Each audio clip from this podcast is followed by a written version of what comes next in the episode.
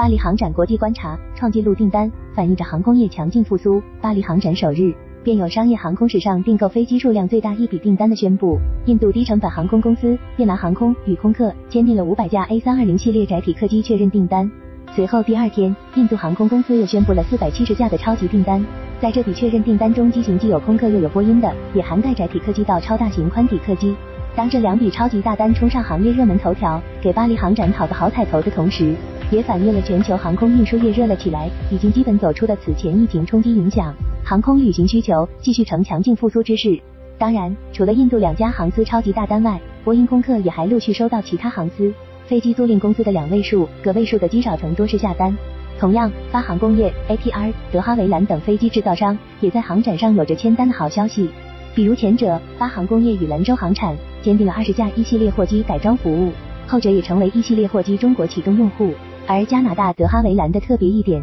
是，它重启了经典机型 DHC 六双水塔的生产，并收获用户下单。订单量的背后，凸显行业大趋势。多日来巴黎航展上滚动更新、不断增加的订单量，既反映着当下航空业强劲复苏之势，也预示着未来的极大增量空间。就在近期，波音和空客两家各自发布了未来二十年航空业预测报告。报告中对于未来二十年内行业增加新机数量，两方在一些数字上虽有差异。但也都是四万架新机起步，并且载体客机是新增的重点，以满足航司扩大机队，以更省油机型来替换老旧客机的需求。以及报告中尤为关键的一个预言是，大部分新机订单将集中在中国和亚洲地区。这则预言在本届巴黎航展上的具象化体现，既有印度航司的两份超级订单，也有在订单签约后发布会上空客 CEO 绕不开的中国话题。天津总装线每五架空客飞机就有一架交付给中国。那么，报告中对中东地区将是宽体机最大市场的预言，在航展上的一个侧面体现当属进展区那架沙特初创航司利雅得航空涂装的波音七八七负九。利雅得航空宣布订购三十九架七百八十七梦想客机，并再次声明了扩张计划，即在这个二十年代末将航线覆盖到全球一百个目的地。无可替代的航展，绝佳的窗口。至于航展上的您有新的订单，官宣签约成交。显然已不是买方的航司高管们在航展现场的冲动消费了，而是展前持续半年乃至是多年的谈判桌上交锋，直至此刻在聚光灯最密集的航展现场上高调宣布，双方的接欢，无论是上头条美名，还是对后续的资本运作、开展租赁业务等都是有利的。而这也凸显了一场国际航展的多面属性，一如既往，它是航空技术、航空产品的国际化展示平台，也是这个信息爆炸时代里绝佳的信息发布窗口平台。也正是通过这个窗口，我们看到了一次次握手，或达成合作，或新机签单，亦或是伙伴间终于有了这次线下重逢和共话未来。而未来，当前航空业日益凸显的未来趋势，当属净零排放、绿色航空与 FTO 的加速起飞等。虽说这些行业话题的热度早已不局限于这一周的航展期间，但在这个窗口期里，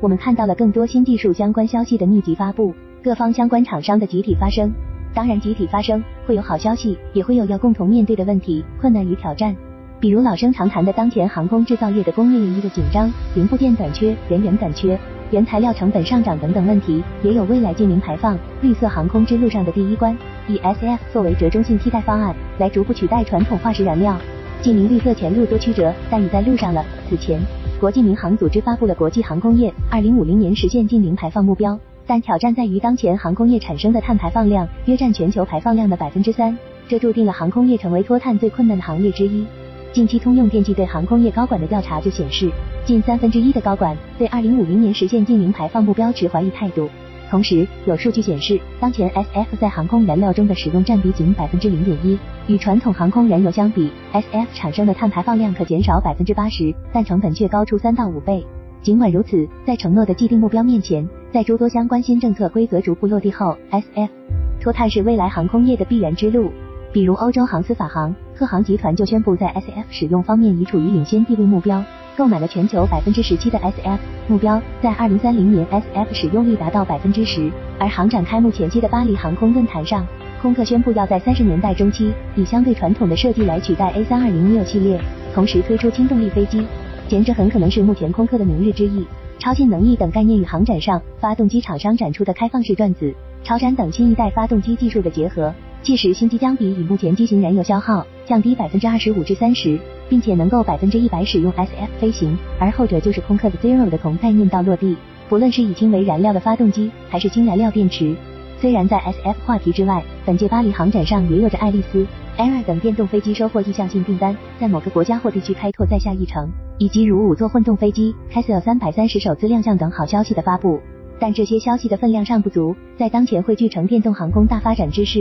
以及单纯的技术上看，他们目前也尚无法担负起绿色航空的重任。与此类似的还有在超音速方向上，此前该领域诸多新创企业渐入沉寂，而撑到现在的布蒙兹在航展上公布了旗下续取超音速公务机的研制进度，目标依旧是要在了二零二九年投入运营。这大体就是当下行业在净零排放、绿色航空发展上的缩影，正确方向与路线已初步绘就，但向着近零绿色转型的前路又注定是漫长、曲折又坎坷的。不过可喜的是，我们通过航展窗口已经看到了业界厂商已经出发，已经在路上了，迎接挑战。eVTOL 厂商的坚定与信心，特别是同样作为新兴航空技术的代表，也是近零绿色转型代表的电动垂直起降飞行器 eVTOL。在本届巴黎航展上迎来一次集体亮相的同时，这些 eVTOL 厂商们也更添几分坚定与信心，并大胆预言，畅想即将到来的完成认证、投入运营。但同时，他们又有着对前路相对理性的认识，安全、认证、定价和消费者接受度这四项是作为厂商要一一解决的首要任务，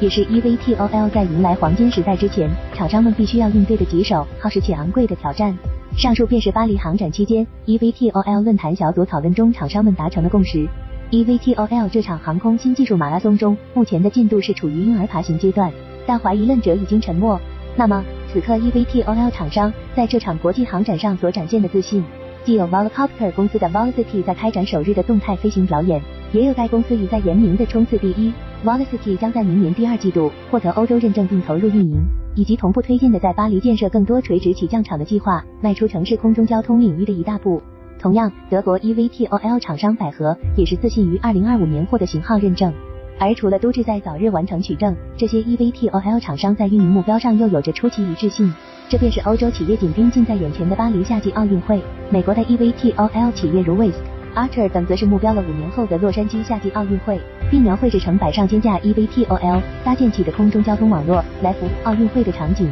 对这些 eVTOL 机型的投资已达数十亿美元，这项技术是真实的、有效的。很快就会向公众提供出行服务，携手合作，跨行业、跨领域也跨地域。而航空业不论是向着近零绿色之路的一步步进发，亦或者是在 eVTOL 上即将完成的一次创新与飞跃，过程之中一定都少不了业界永恒的话题——携手合作。那么，在巴黎航展上一次次握手合作中，我们注意到了这两个尤为代表性的合作案例：空客宣布与意法半导体就飞机电气化展开合作，以支持混合动力和全电动飞机技术的开发。利用意法半导体在汽车和工业应用电力电子方面的专业知识和经验，以及我们在飞机和垂直起降电气化方面的积累，将帮助我们加快 Zero 路线图和 eVTOL 所需的颠覆性技术的开发。空客首席技术官 CTO 的这番话，一则是体现作为行业巨头的空客对电动。eVTOL 等新兴航空技术的持续加注，更为凸显的是在寻求航空技术新突破、新应用的背景之下，技术合作的广度也在前所未有的扩展了。这种跨行业、